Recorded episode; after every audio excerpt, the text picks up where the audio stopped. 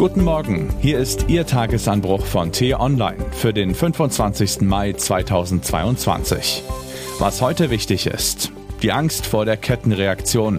Europa sucht verzweifelt nach Wegen, Getreide aus der Ukraine zu bekommen. Doch wie weit wird die EU gehen? Geschrieben von Camilla Kors, unter Mikrofon ist heute Axel Bäumling. Es sind düstere Worte, die EU-Kommissionspräsidentin Ursula von der Leyen gestern wählte. Der russische Präsident Wladimir Putin nutze den Hunger als ein Instrument der Macht, warnte sie beim Weltwirtschaftsforum in Davos. Sie zählte auf, wie Russland vorgeht. Truppen bombardierten bewusst Getreidesilos in der Ukraine, blockierten Häfen wie Odessa und damit den Export von Getreide in die Welt. Auch eigene Getreideexporte würden zurückgehalten, um den Weltmarktpreis in die Höhe zu treiben. Das erinnere an eine dunkle Vergangenheit, die Zeit der sowjetischen Beschlagnahme der Ernten und der verheerenden Hungersnot der 1930er Jahre. Soweit will man es nun offenbar nicht kommen lassen.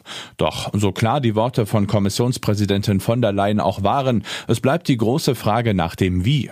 Gesagt ist einfacher als getan. Die Antwort der EU lautet bislang, Züge bringen das Getreide aus der Ukraine zu anderen Häfen in Europa. Erste Lieferungen sind in den vergangenen Tagen angekommen, doch es geht nur langsam voran.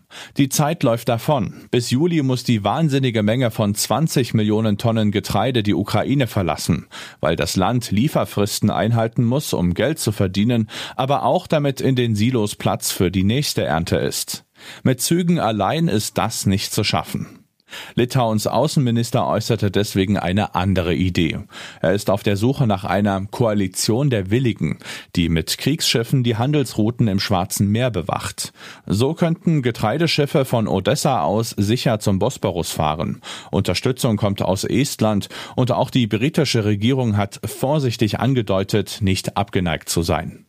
Ganz einfach allerdings ist es nicht. Es gibt schwimmende Minen im Schwarzen Meer. Die Flotte müsste also mit Minensuchbooten begleitet werden. Zudem müsste die Türkei erlauben, dass die Kriegsschiffe den Bosporus durchfahren. Und deren Präsident Erdogan ist derzeit eher für eine Verweigerungshaltung bekannt. Und überhaupt, westliche Kriegsschiffe im Schwarzen Meer vor Odessa, da, wo sich derzeit ukrainische und russische Truppen beschießen, es ist kein Wunder, dass es auch Kritik an dieser Idee gibt. Denn auch wenn es rechtlich keinen Konflikt mit Russland geben dürfte, ob es in der Realität reibungslos klappt, ist eine andere Frage. Das räumte gestern auch der estnische Präsident Ala Karis ein.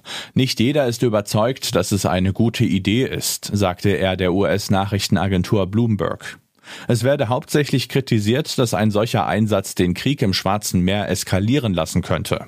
Aber es sieht so aus, als könnte es klappen, war sich Karis sicher.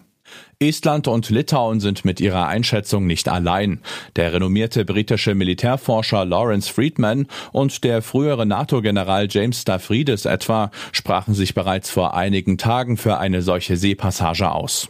Russland und Militärexperte Gustav Gressel sagte T-Online, er halte die Idee für machbar und zog eine Parallele zu vergleichbaren Einsätzen der USA während des Zweiten Weltkriegs vor 1941 und dem Iran-Irak-Krieg. Allerdings müsste eine solche Passage umgelegt auf heute nicht von Odessa aus, sondern eher vom rumänischen Constanza aus starten.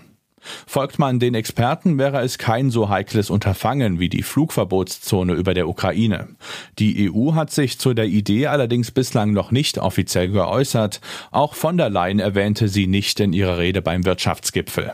Es bleibt die Frage, wie weit ist die EU tatsächlich bereit zu gehen, um eine Hungerkatastrophe abzuwenden. Was heute wichtig ist. In den Schweizer Bergen geht das Weltwirtschaftsforum weiter. Unter anderem ist heute der ukrainische Außenminister Dimitro Kuleba zu Gast in Davos. Gibt die Türkei grünes Licht für den NATO-Beitritt von Finnland und Schweden? Heute sind Vertreter beider Länder in Ankara zu Besuch. Eigentlich sind sie abgeschirmt von der Außenwelt, die Umerziehungslager in der chinesischen Provinz Xinjiang. Nun sind erstmals Bilder nach außen gedrungen, die zeigen, wie grausam die Angehörigen der muslimischen Minderheit der Uiguren dort behandelt werden. Und was ich Ihnen heute insbesondere empfehle, bei uns nachzulesen, mal gegen Russland, mal gegen China. Immer wieder prescht US-Präsident Joe Biden verbal aggressiv vor. Das sorgt bisweilen für Irritationen. Doch tatsächlich haben die USA eine klare Strategie, schreibt unser USA-Korrespondent Bastian Brauns. Den Link dazu finden Sie in den Show Notes und den Artikel sowie alle anderen Nachrichten auf t-online.de oder in unserer App. Das war der T-Online-Tagesanbruch, produziert vom Podcast Radio Detektor FM.